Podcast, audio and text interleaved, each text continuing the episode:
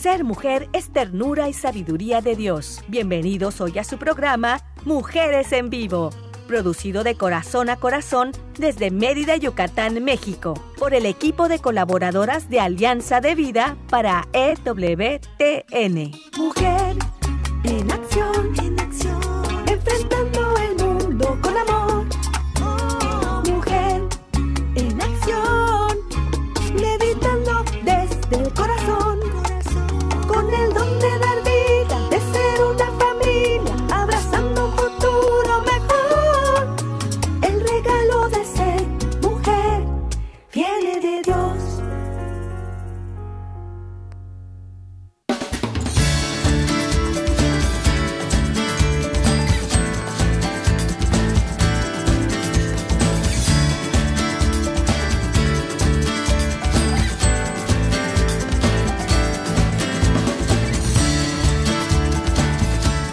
Hola, ¿cómo están? Muy bonita tarde para todos ustedes. Qué bueno que nos están escuchando, qué bueno que están en sintonía con nosotros en esta tarde tan hermosa aquí en su programa Mujeres en Vivo.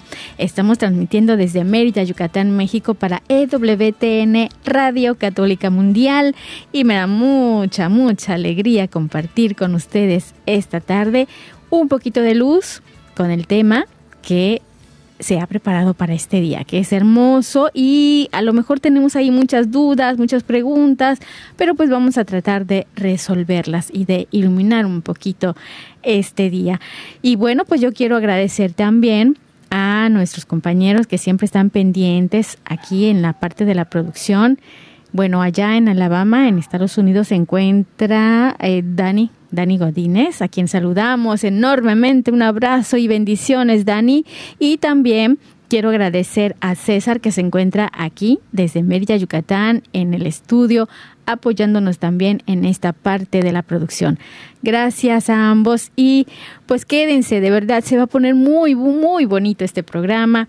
Y si ustedes nos acompañan, pues todavía más bonito, hermoso que va a salir este programa. Quiero dar las gracias y dar la bienvenida también a Suri Ortegón, que acudió al llamado de este día. Suri, ¿cómo estás? Me da mucho gusto saludarte. Gracias, Suri, bienvenida. Elmi, y también un saludo a todos nuestros amigos y amigas que nos escuchan cada martes. Muchísimas gracias por la invitación. Ya sabes que tú me llamas, él me llama y yo aquí con todo gusto acudo. Les agradezco muchísimo la invitación y pues para compartir un poco con todos los que nos escuchan. Ya ves, el Señor nos hizo travesuras esta semana y este día y aquí estamos. Te llamó rápidamente y tú acudiste, así como bien dices, a su llamado. Gracias, Suri. Pues hoy vamos a platicar, Suri, de un tema muy interesante que es acerca de las virtudes teologales, las virtudes esenciales para todo fiel cristiano. ¿Qué te parece este tema? ¿Te gusta? ¿Te llama la atención, Suri? Sí, por supuesto. Creo que es ahora sí que un tema, voy a decirlo así, eh, básico para nosotros los católicos, para nosotros los cristianos, ¿no? Eh, comprender qué son, cuáles son, que seguramente las hemos visto, ¿verdad? las conocemos, las ubicamos, las estudiamos en algún momento, si fuimos a nuestra preparación eh, inicial, si fuimos a nuestro catecismo, pero pocas veces tenemos la oportunidad de profundizar en cada una de ellas, ¿no? Entonces, creo que definitivamente, repito, esta es información básica, diríamos información que cura también para todos nosotros los católicos. Así es. Y como tú bien dices, a veces eh, por ahí las tenemos, las, las vivimos incluso, pero no profundizamos y a veces no nos damos cuenta, así como que no lo razonamos, no somos conscientes de que ahí están, las tenemos. Entonces, yo creo que hoy, para saber un poquito más acerca de estas virtudes teologales, pues hemos acudido también a una personita que es muy buena gente, una bella persona y que siempre también está al pie del cañón, así como tú, Suri, y que acudió también a este llamado repentino y ella es Rita Arias, quien ha preparado este tema de las virtudes teologales. Rita, ¿cómo estás? Un saludo. Hola, ¿qué tal? Muy buenas tardes a ustedes, El Suri, a todos nuestros queridos radioescuchas. Muchas gracias por su compañía porque si es verdad, yo creo que la fe se enriquece dándola y sobre todo cuando damos testimonio, ¿verdad? Pero eh, se enriquece compartiéndola con los demás. Entonces, aquí estamos con muchísimo gusto, por la gracia de Dios, para compartir esta, este tema, esta pequeña charla acerca de las virtudes teologales. Efectivamente, virtudes esenciales para todo fiel cristiano, para todo bautizado católico. Sí. Bien, Rita. Yo, pues primero queremos saber, porque ya Suri también comentó algo de eso, ¿qué son las virtudes teologales?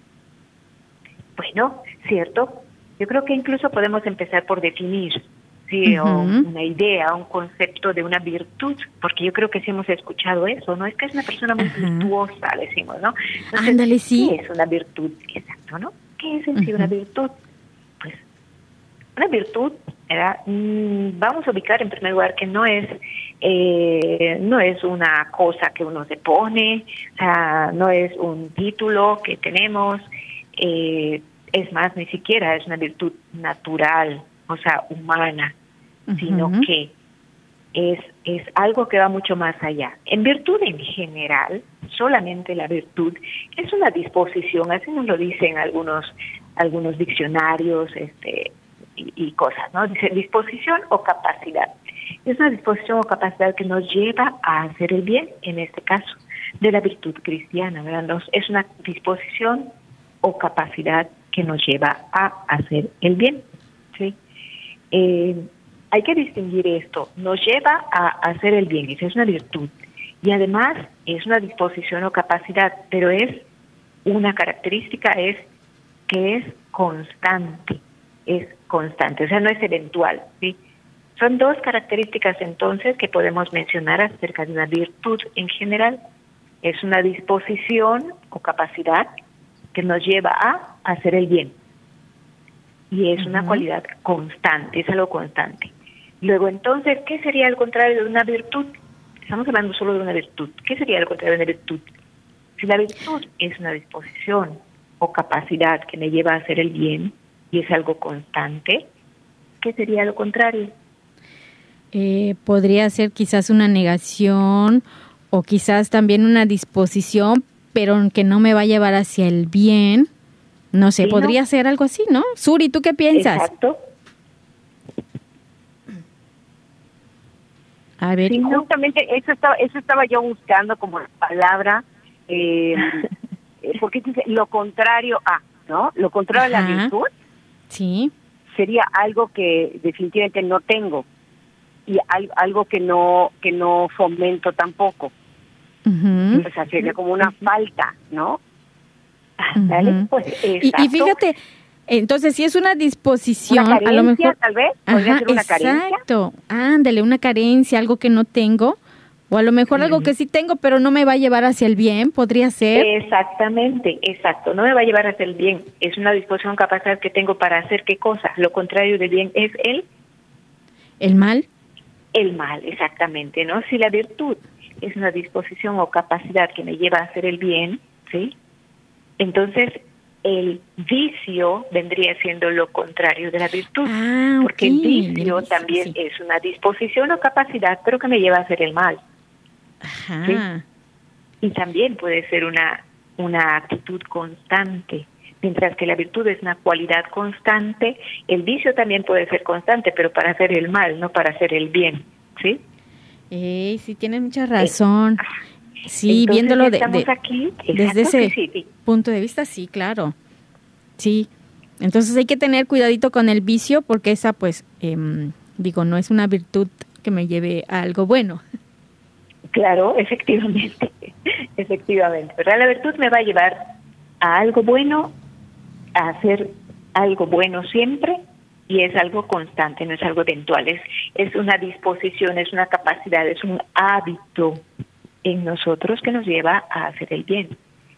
Y lo contrario vendría siendo un vicio. El vicio es esa disposición que puede uno, una persona tener, un ser humano puede tener la disposición o la capacidad a, hacer constantemente el mal. Ese es un mm. vicio. No eventualmente. hay, alguien que puede cometer un error o comete un pecado de manera eventual, pero se hace un vicio cuando en la medida que en la medida que este mal hábito, este pecado es repetitivo, vamos a decir así, ¿verdad? En esa medida ya se hace un vicio, ¿verdad? Sí, claro. Es que ahorita dije una mentirita, en la tarde dije otra mentirita y en la noche dije otra mentirita. Hoy dije tres mentiras pequeñas y mañana resulta que dije seis mentiras y resulta que pasado mañana dije nueve mentiras. Entonces, ¿será solamente un error mío o será ya un vicio? Vicio. A lo contrario de la virtud. Exacto. Bien. Hasta aquí vamos bien, ¿verdad? Con lo de virtud. Ok, ahora, nosotros mencionamos virtudes teologales, ¿verdad? Eh, ¿Dónde viene la palabra teologal? Bueno, hace referencia a eh, las cosas de Dios, Dios, Dios, ¿verdad? Luego entonces se dice que las virtudes teologales específicamente, porque hay virtudes humanas o morales nada más, ¿verdad? Estas son virtudes teologales o teológicas porque Dios las infunde, Dios nos las da, vienen de Dios de manera gratuita, es un don de Dios. ¿sí? Las virtudes teologales son un don de Dios, por eso no es un mérito humano, no es resultado de nuestro esfuerzo humano o de nuestra práctica eh, humana, ¿sí? sino que son dones recibidos de Dios. Él los infunde en nuestra inteligencia y en nuestra voluntad para encaminar nuestras acciones hacia Él. O sea, nos lleva siempre al bien. Rita, ¿y desde cuándo Dios infunde estas virtudes teologales en nosotros? ¿Desde que nacemos o, o en el camino las va poniendo en nosotros? ¿Cómo, ¿Cómo es esto, Rita? Muy buena pregunta. Desde que nacemos el Señor infunde en nosotros ese deseo de hacer el bien, de encaminarnos hacia el bien. Pero las virtudes teologales las recibimos como don en el momento de nuestro bautismo. Mm, en el momento de nuestro bautismo el Señor nos infunde los dones esenciales para todo el cristiano. Estos dones, estas virtudes teologales o dones que son la fe, la esperanza y la caridad. En ese momento lo recibimos. Y luego, yo creo que muchos de, de nuestros radioescuchas como nosotras, somos ya confirmados, o sea, hemos recibido el sacramento de la confirmación. Luego entonces estamos llamados, estamos llamadas a dar testimonio de nuestra fe con el ejercicio y el desarrollo de estas virtudes que el Señor infundió en nosotros cuando bautizamos. Infundió esas virtudes eh, como una semillita en nuestra alma, en nuestro corazón, en nuestra, en nuestra inteligencia, en nuestra voluntad, y nosotros tenemos el deber de desarrollar esas virtudes, ¿sí? De hacerlas vida, de practicarlas. ¿Cómo las vamos a desarrollar? Ejercitándolas, ¿no? Practicando. Cuando caemos en un vicio? Cuando estamos repitiendo lo mismo, lo mismo, el mismo mal, el mismo mal, y ya lo hacemos un vicio. Entonces, si queremos forjar una virtud, ¿qué debemos hacer? Hacer el bien, hacer el bien, hacer el bien, hasta que lo hagamos una virtud en nosotros. Oye, Rita, Tú mencionaste que estas virtudes teologales son virtudes esenciales para todo fiel cristiano. ¿Por qué, por qué sería esencial o por qué son esenciales, Rita? Efectivamente.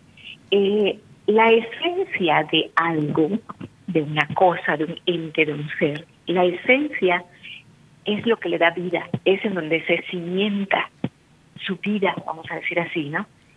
Eh, de modo que, de modo que si le quitamos esa esencia desaparece, o sea, desaparece la vida, desaparece el sentido, desaparece la persona, ¿no?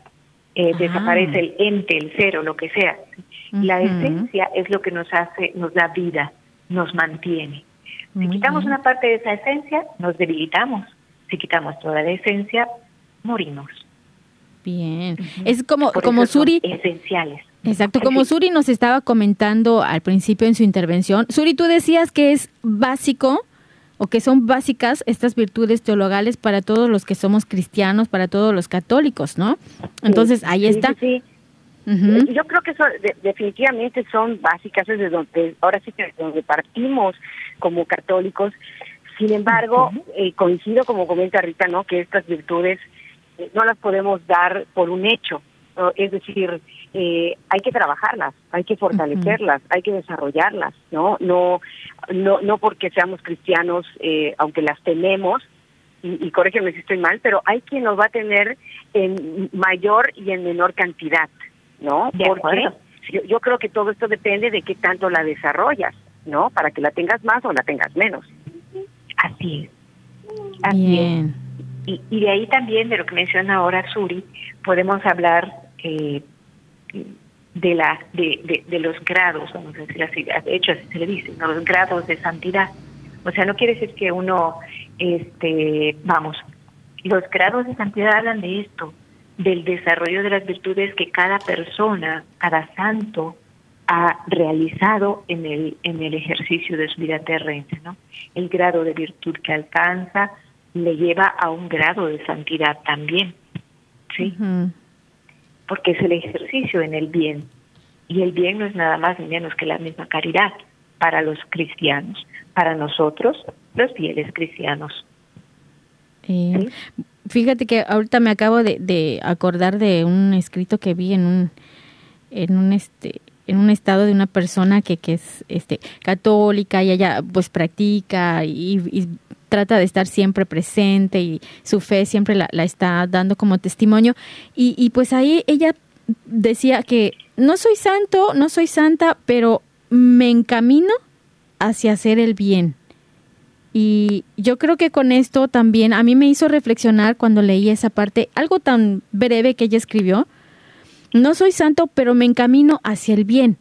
¿No? Entonces, eso quiere decir que yo estoy camino a la santidad y mucho también hemos compartido en, en algunos programas lo importante que es eso, que, que vayamos hacia esa santidad, ¿no? Entonces, el grado de santidad es también el grado de la virtud que yo puedo alcanzar de acuerdo a cómo yo estoy poniendo en práctica o desarrollando mi fe, mi esperanza, mi caridad, ¿no? Entonces, Exacto. Entonces aquí entra esta parte de, mm, bueno, no soy santo, pero estoy trabajando para ir hacia la santidad, ¿no? O sea, el grado de virtud alcanzada eh, es la que determina el grado de santidad, vamos a decir de esa manera. ¿sí? O sea, en la medida en que me ejercito en la virtud, en la vivencia de las virtudes, que estamos hablando ahorita de las virtudes esenciales, que son la fe, la esperanza y la caridad pero también podemos mencionar otras virtudes, ¿verdad? Eh, cardinales, etcétera. Pero bueno, ahorita, ahorita vamos a, quedarnos con estas para no explayarnos y perdernos de las esenciales para que en otra ocasión podamos abordar las virtudes cardinales. Exacto, exacto. Ese sería un tema muy importante también para, para tomar más adelante en otro programa, Rita. Sí, es cierto. Sí, a mí me parece que sí, me parece interesante porque es parte de nuestra vida diaria. En realidad, a veces decimos, ¿no? Ay, es que yo de santo no tengo nada. Y dices, pues, pues qué pena, porque desde nuestro bautismo estamos llamadas, llamados a la santidad. Y en la confirmación nos comprometemos a alcanzar la santidad. Entonces, si, si tranquilamente decimos, ay, es que no, ay, no, eso déjalo para los santos, porque yo no. O sea, como si fuera un orgullo decir, yo no soy santo, yo no soy santo, ¿verdad? Eh, y no, no es así. El ejercicio de la virtud es un deber, de todo, de todos los que nos decimos fieles cristianos o católicos. Es un deber, no es una, no es una presunción, no es un privilegio para unos cuantos, no, no, no. Exacto. Es un deber para todos y el cristiano. Ahora que dices que algo de, del deber, yo pregunto, y, y, alguien por ahí también me preguntaba cuando, cuando me vio investigando y leyendo sobre las virtudes teologales, me dice, ¿esto es obligatorio?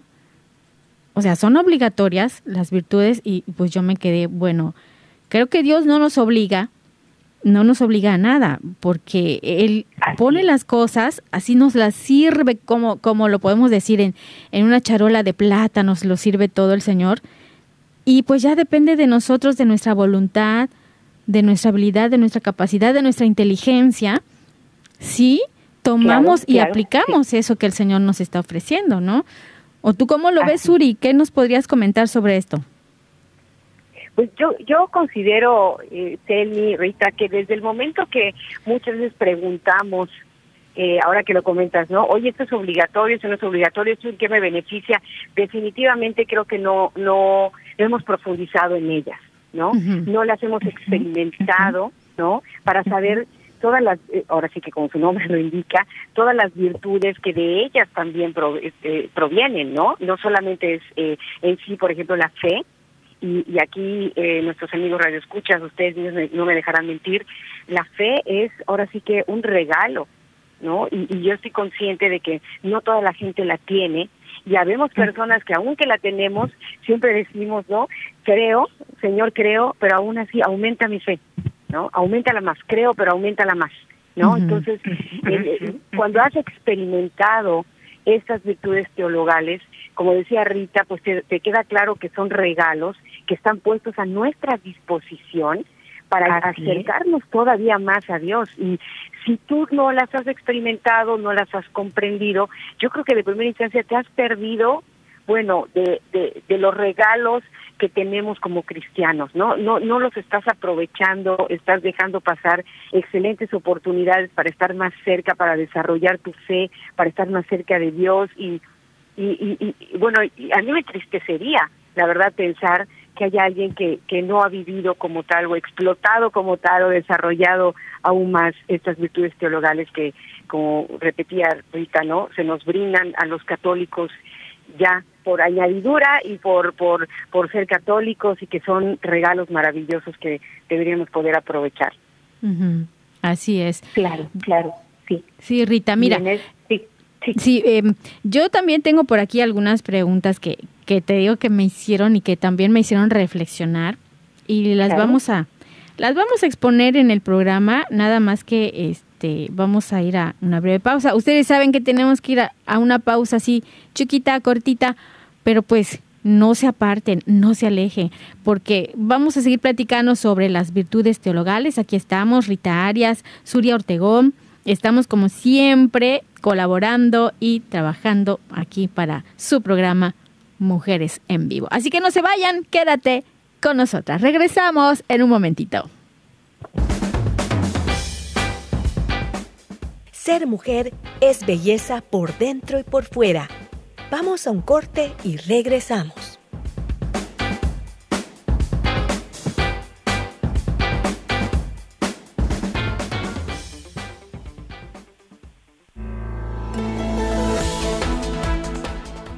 Mujer, este es tu momento. Vívelo intensamente y sé feliz de la mano de Dios.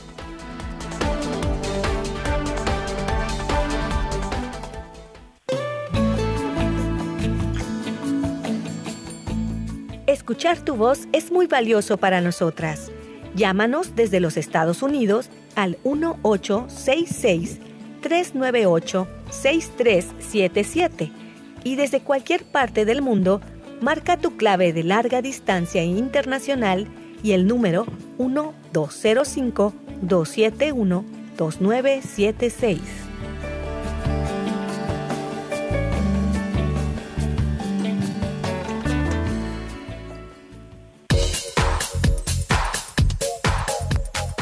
Estás escuchando Mujeres en Vivo de Corazón a Corazón. Continuamos.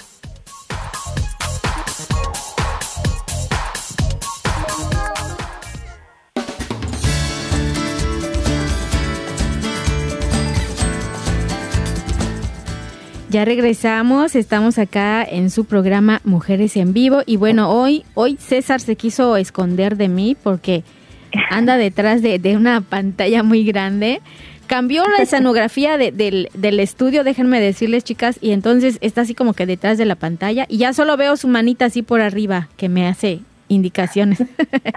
Saludos César, ahí del otro lado de la pantalla. Bueno, qué bien que están con nosotros y que todavía están acompañándonos. Les quiero recordar que también pueden visitar nuestra página www.alianzadevida.com. Nos pueden encontrar también en Facebook como AV, Mujeres Católicas en Vivo. Y en Spotify también nos pueden encontrar. Ahí estamos, Mujeres Católicas en Vivo. Pueden retomar los programas que han pasado, pueden ustedes compartirlos, pueden volver a escucharlos y pues nuevamente llenarse de luz, esta luz que estamos compartiendo con ustedes. Y aquí estamos, seguimos unidos de corazón a corazón, platicando un poquito sobre las virtudes teologales, acompañados de Rita Arias y de Suria Ortegón. Y bueno, Rita, ahora sí, vamos a, seguir escuchándote. Eh, yo sé que tienes mucho, mucho más para compartir. Adelante, Rita, te, seguimos escuchando. Claro que sí, con mucho gusto. Mira, me, me parece muy importante, muy interesante el punto que acaban de mencionar acerca de la obligatoriedad, ¿no? Ajá. Ah, es que porque incluso yo también he escuchado algunas expresiones o comentarios de que, ay, es que la Iglesia Católica es una retrógrada, es que nos impide, es que nos prohíbe, es que nos obliga. Y, y sí, como bien decía Suri, es una pena porque cuando malinterpretamos las cosas, definitivamente vamos a actuar de manera equivocada, porque lo malinterpretamos, ¿verdad? eh, tienen un sentido, eh, de, un carácter, vamos a decir, obligatorio, en el sentido de que toda meta implica una disciplina. Yo quiero lograr algo en vida, tengo que necesariamente eh, que seguir una metodología o una disciplina, tengo que, que seguir para poder alcanzar esa meta. En ese sentido, si yo quiero llegar a mi destino manejando mi coche, bicicleta o como sea, tengo que ir respetando las señales de tránsito, si no, no voy a llegar a mi destino. Claro. Pero ¿por qué tengo que tengo que respetar este alto que está acá? No quiero. ¿Por qué me obligan a pararme si yo no quiero? Pues porque es parte de, de las relaciones, porque es parte de la vida, porque es necesario que lo hagas para que llegues bien, sano y salvo a tu meta. Porque hay que seguir un, orden también, claro. Hay que seguir un orden, exactamente. Eh, bueno, en, en, la en el, texto del joven rico, ¿verdad? cuando se acerca y le dice al Señor, ¿qué debo hacer para ganar la vida eterna? La pregunta es muy concreta, ¿qué tengo que hacer para ganar la vida eterna? ¿Qué le dice el Señor? ¿Quieres ganar la vida eterna? ¿Quieres llegar a la vida eterna? Cumple los mandamientos. Yo, Mi meta es alcanzar la vida eterna. ¿Qué tengo que hacer? Cumplir los mandamientos. Señor, eso lo he hecho toda mi vida. Oye, perfecto, ya la hiciste. Ahora, ¿quieres ser perfecto? Entonces deja todo cuanto tienes, ven y sígueme. Ah, ahí para el asunto, ¿verdad? No te está obligando el Señor, te dijo, ¿quieres esto? Tienes que hacer esto. Y él dijo, sí quiero eso, pero no quiero hacer esto. Por consiguiente se dio la media vuelta y se fue. Y se fue triste. ¿ya? ¿Por qué? Porque no estaba dispuesto a hacer lo que el Señor le pedía para que lograra la meta que él quería, que él anhelaba. Lo mismo pasa con la fe, la esperanza, la caridad, o las virtudes, o los dones que el Señor nos da. Son regalos. Y es una pena que alguien que te ama, que te dé un regalo, tú lo hagas allá a un lado o lo dejes y ni siquiera lo voltees a ver o lo volteas a ver, pero, ah, no es lo que yo quería ni esperaba, ah, no me interesa. A lo mejor te das la oportunidad de conocerlo, de valorarlo, de apreciarlo, de usarlo, y a lo mejor descubres hasta más cosas de lo que te podías imaginar o esperar en otro regalo, ¿no? Digo, no sé si, ajá, estoy tratando de, de, de, pues de darle unos ejemplos en de ejemplificar, ¿no? Claro, claro, y, y, eso es importante. Qué bonito lo, lo hiciste esta analogía de, del regalo, que cuando nos dan, sí es cierto, a veces nos dan un regalo y ahí lo tiramos a la basura. Ay, no me gusta, no, no. Y lo dejamos ahí. No es lo que yo quería. Exacto. no yo así. no, pero, pero qué triste que de verdad, y de verdad yo he visto personas que tiran regalos a la basura, ¿no? Sí.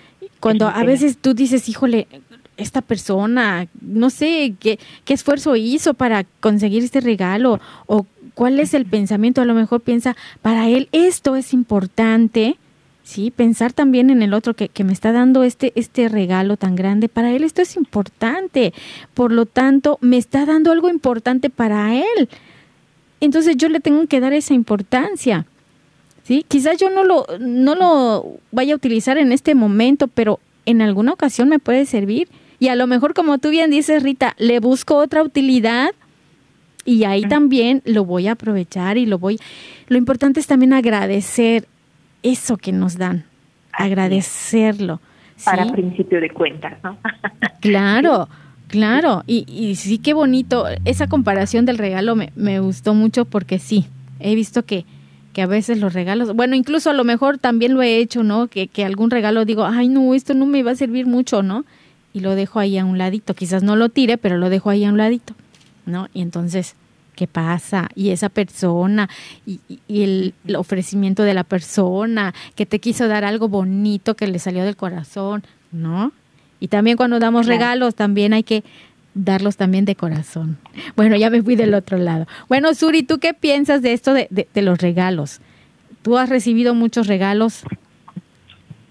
Sí, bueno, pues como yo platicaba hace un ratito, ¿no? Definitivamente creo que a, veces, ahorita que, que, lo, que lo ponen con la analogía del regalo, ¿no? A veces ni siquiera nos damos la oportunidad, juzgamos algo nada más por lo que creemos que es, ¿no? Por fuera, eh, pensando en el regalo, ¿no? Ah, pues no, no me gustó, ¿no? Oye, pero nunca lo has jugado o nunca lo has usado o nunca te lo has puesto, ¿no? No, pero pues no, no es lo que yo quiero, no es lo que no me, eh, a mí no me gusta, ¿no? Y no nos damos la oportunidad de poder conocer eh, o, de experimentar con ese regalo, ¿no? Entonces, creo que ah, usando esta analogía, regreso a que las virtudes teologales, pues realmente tenemos que, primero que nada, conocerlas, ¿no? Desarrollarlas, como ya nos decía Rita, pero experimentarlas, vivirlas también, para que eh, a través de esa vivencia también podamos fortalecerlas.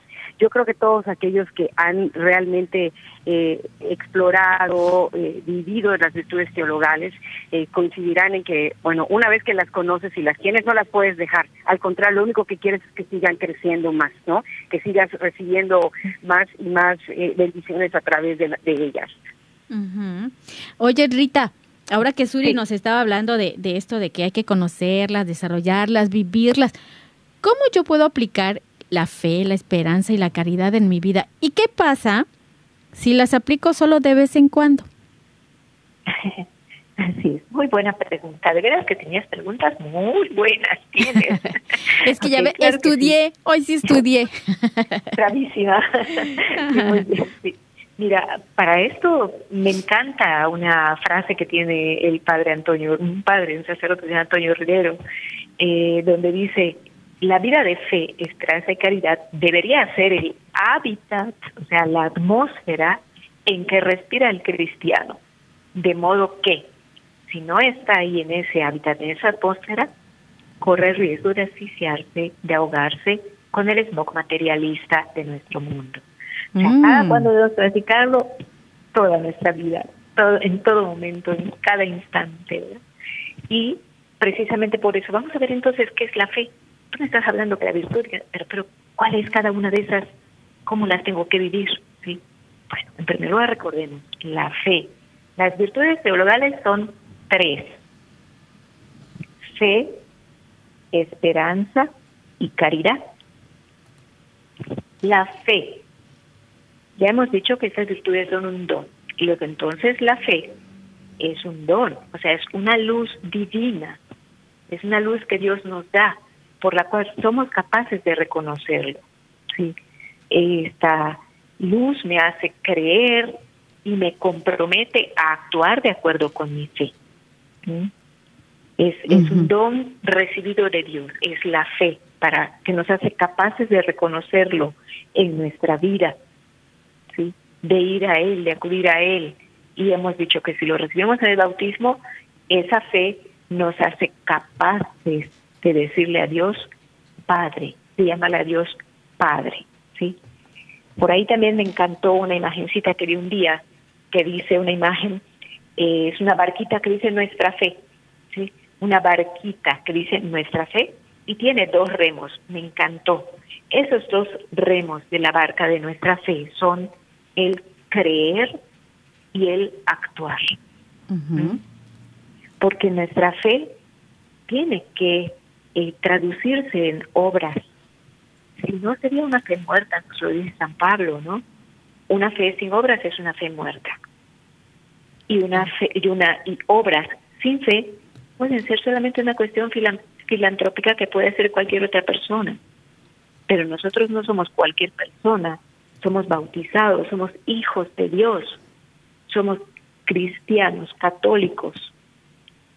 Luego entonces nuestra fe tiene que traducirse en obras, es decir, nuestro actuar, nuestras obras tienen que ser congruentes con nuestra fe, ser hijos de Dios, reconocernos hijos de Dios, creer en Dios. ¿Sí? Sí. Esa es la fe.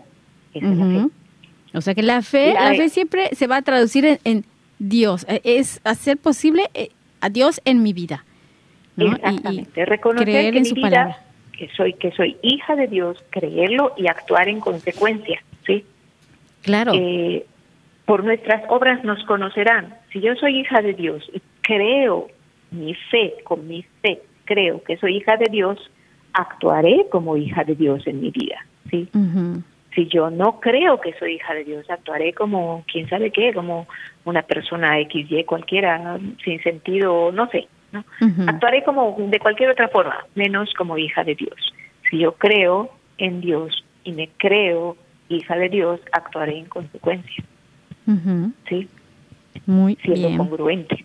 Mm, así es, así es. Entonces la fe se traduce en obras. Eso me quedó claro, exactamente. En obras. Así es. En obras, o sea, hay que actuar. Tengo fe, sí, pero hay que actuar. Y, y también está ahí el, el dar testimonio de, ¿ok? De, con mi vida. A propósito, exacto, a propósito del Evangelio de hoy, precisamente nos recuerda esto. La fe y las obras. Hablan de Marta y María, ¿no? Este, las dos hermanas que con las que Jesús llega a visitarlas y aquella le dice, no, pues ¿por qué no le dices a mi hermana que me ayude? Mira que he estado trabajando. En cambio ella, María, sentada a tus pies aquí escuchando nada más. O sea, una representa la fe y la otra representa las obras. De modo que las dos tienen que estar en torno a Jesús. No puede estar la una sin la otra. ¿Sí? Entonces, la fe y las obras son una sola. Tienen que ser congruentes, si no, ni es fe, ni es este, ni las obras van a eh, van a externar nada de nuestra parte o pueden externar muchas cosas menos nuestra fe. ¿sí? Ok, muy bien. Entonces tengo que aportar a través de mi fe al mundo a través de mis obras. O sea, mi fe se traduce en las obras, así se refleja esto es lo que yo le estoy dando al mundo y estoy enseñando con mi vida que Dios está aquí, que Dios está en mi vida, que, Dios, es mi padre, exacto, y lo puedo compartir. Exacto, y lo puedo compartir con otras personas, ¿no? Claro Esto es importante. Bien.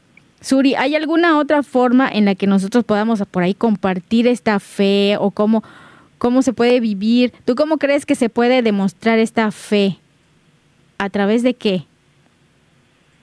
Pues definitivamente coincido con Rita en la parte eh, de que de, con obras, pero también creo que eh, otra forma es aumentándola, ¿no? Como decía yo hace un ratito, ¿no? Ah, muy bien. Eh, cuando la tenemos, seguir pidiendo porque esta fe crezca porque y, lo escuchábamos todavía en efectivamente en misa este este domingo no que la fe efectivamente es como hemos platicado es un regalo pero que no todos la desarrollan de la misma forma no y para esto hay que pedir la intervención de, Dios para poder seguir aumentándola, o, si la tienes baja, o si la tienes intermitente, o si la tienes poca, ¿no? Eh, pedir de su intermediación para poder seguir fortaleciéndola y seguir cultivándola y que ésta crezca, ¿no? Entonces yo creo que eh, a través de esta eh, solicitud de que se aumente, creo que es una forma también de poder vivirla. Bien, Turi, muchas gracias. Rita, seguimos escuchándote. Compártenos algo más. Totalmente de acuerdo con Suri, sí, sí, hay que pedir siempre, siempre, constantemente, Señor, creo, pero aumenta mi fe, Señor, creo, pero aumenta mi fe. Hace un rato mencionaba que a veces, mencionábamos al principio más bien, que a veces hacemos algunos actos de fe y no nos damos cuenta, ¿verdad? Y, y es, es esa fe que Dios pide o espera de nosotros. Como por ejemplo, la fe es la confianza, es el creer en algo o alguien, aun cuando no tengamos garantía de X o Y, aun cuando no tengamos prueba de algo. ¿no? ¿Qué nos hace creer en algo o en alguien? La confianza, el amor, etcétera, ¿no? O incluso esto, la confianza que va más allá de todo. Por ejemplo, ¿qué me hace creer a mí que cuando el médico me dice, tómate esta medicina para esta molestia que tienes, esta enfermedad, ¿por qué la tomo? No le he preguntado, que me demuestre si realmente es efectiva, que me diga cómo está compuesta, que me lo explique, que abra la pastilla, que me enseñe qué tanta cosa tiene, que me diga, o sea, no me pongo a decirle todo eso, ¿verdad? Simplemente me la tomo porque me lo mandó, porque creo en lo que me ha dicho, porque tengo fe que, bueno, esto no solo la fe, viene la otra, también la esperanza de que esto me va a ayudar. ¿Verdad? Entonces tenemos fe en la persona que amamos, confiamos en la persona que amamos. Sí. Con más razón hay que tener fe en Dios, porque es la persona que más nos ama en, nuestra vida, ¿sí? Sí, llamarás a Dios sobre todas las cosas. Así es, ¿verdad? Y, y por eso dice ya tu próximo como a ti mismo, porque ahí es donde traducimos nuestra fe, ¿verdad? El amor al próximo. Sí. Y luego, y luego entonces podemos hablar de la esperanza. La otra virtud es la esperanza, ¿sí? ¿La esperanza qué es? Es una espera confiada. Espera confiada en Dios que me ama. Es decir, si analizamos esta frase, cuatro palabritas, espera confiada. Sí, en Dios que me ama, que me ama, espera confiada en el amor de Dios, punto. Si analizáramos eso y profundizáramos eso, wow, nuestra vida sería otra. Sentiríamos un gran alivio en nuestra vida diaria, porque mi esperanza está puesta en Dios, pase lo que pase. Porque pase lo que pase, porque sé que Él me ama.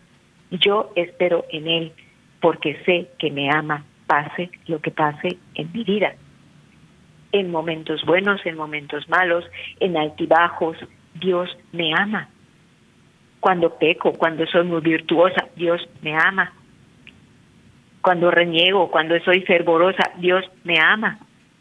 La esperanza es la, es la, es, es la espera confiada en Dios que me ama, porque sé que Él me dará la gracia para alcanzar la felicidad eterna.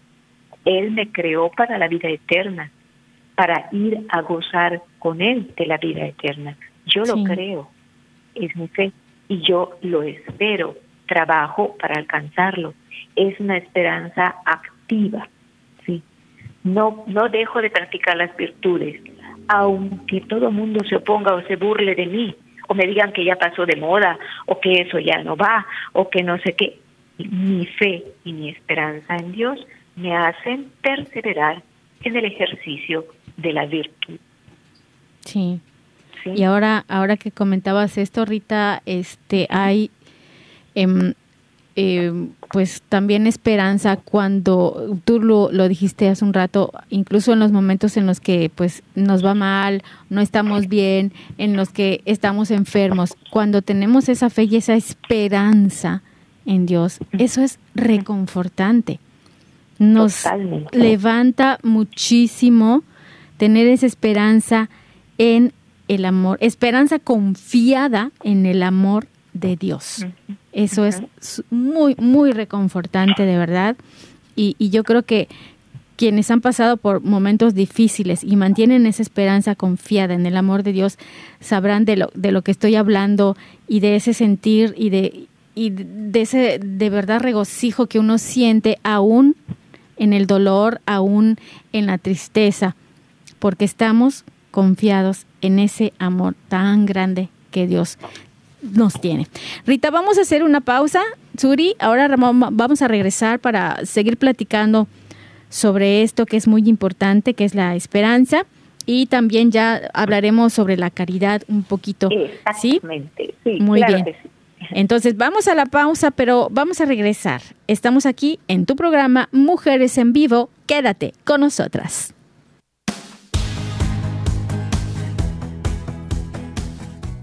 Ser mujer es dar vida y alegría. Regresamos en un momento.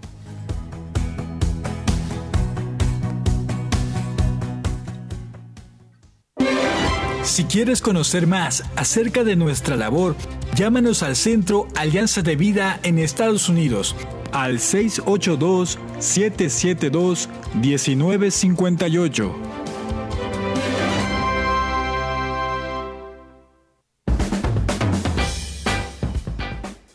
Ser mujer es luz y alegría en medio de la adversidad. Continuamos con tu programa Mujeres en Vivo.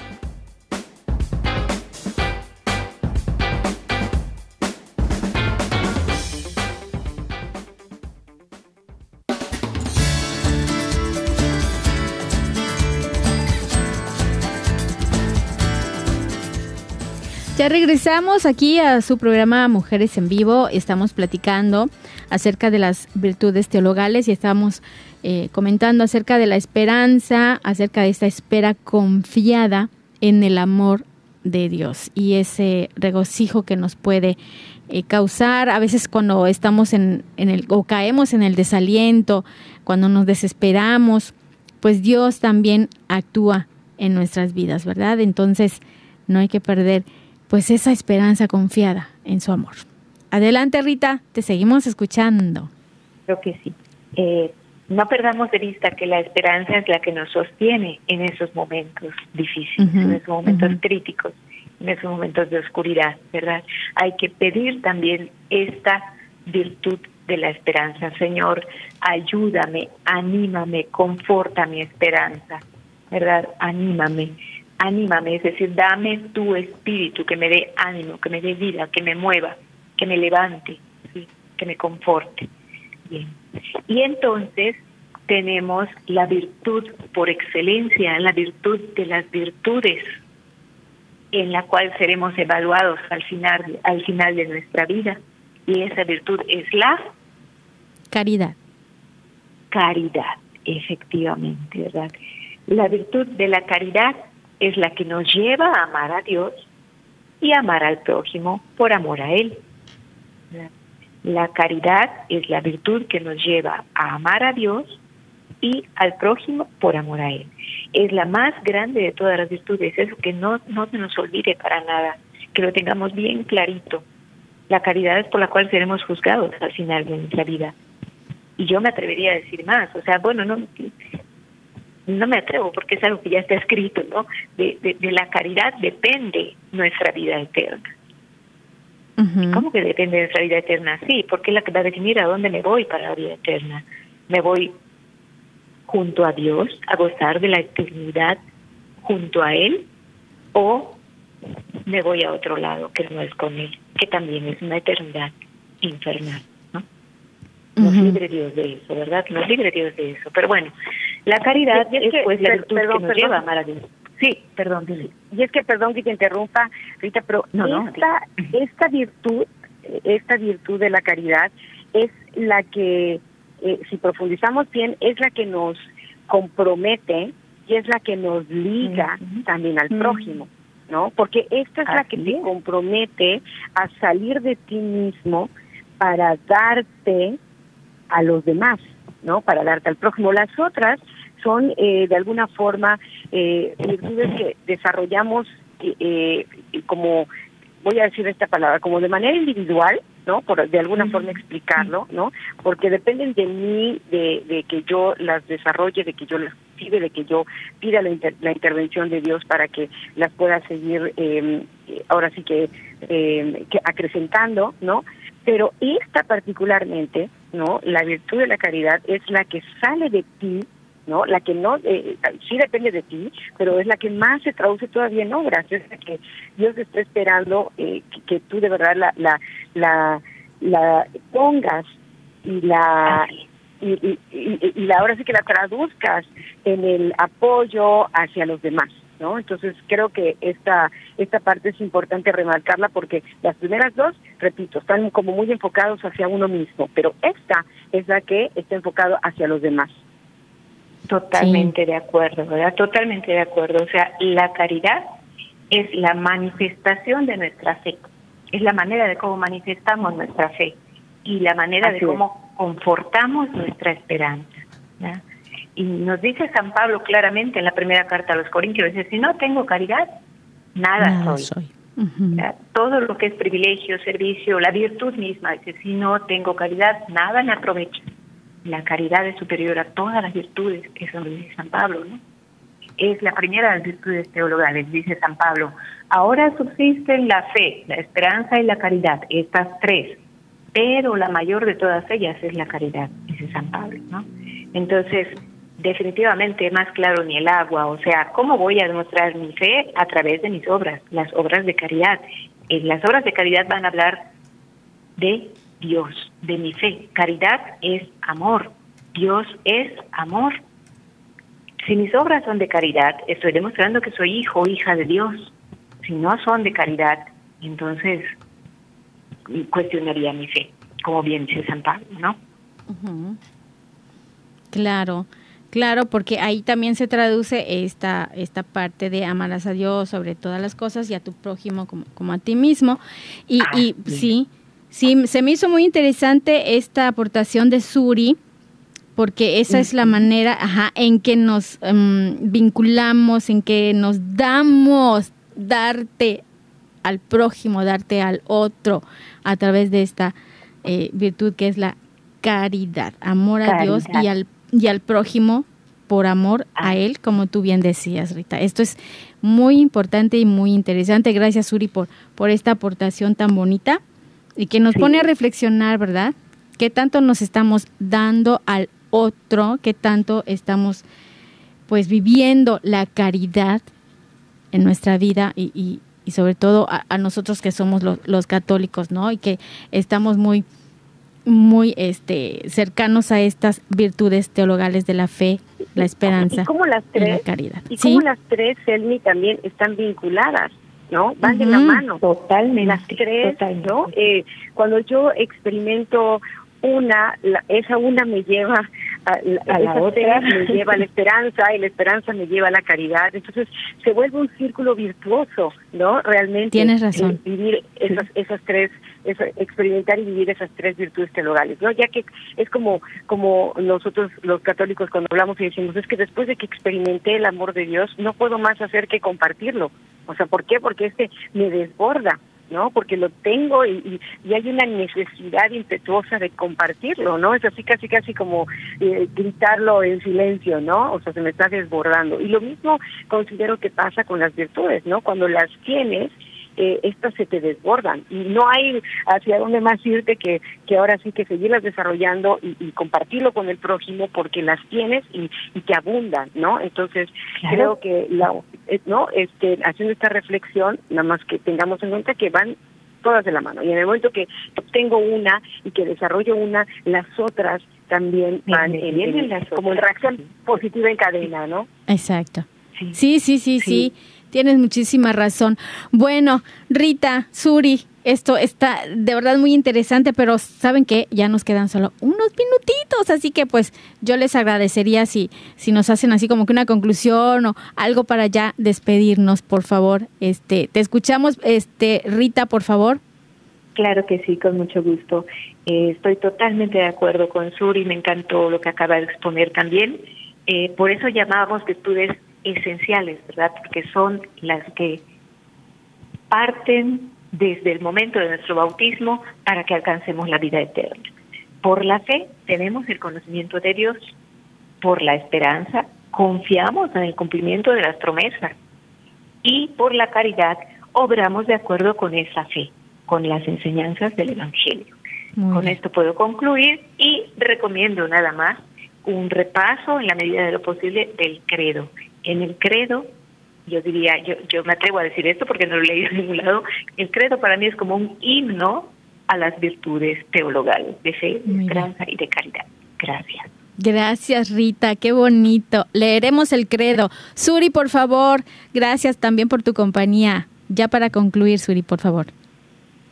Pues nada más, eh, ahora este tema, pues agradecerle a Rita, ¿no? Que nos venga a reforzar este tema, que así como son eh, básicos las, las, las virtudes teologales, que ya lo platicamos al principio, también a veces las damos por sentado, ¿no? Porque, repito, es algo que eh, vivimos, que conocimos, que escuchamos, que estudiamos al principio de nuestra iniciación como católicos, ¿no?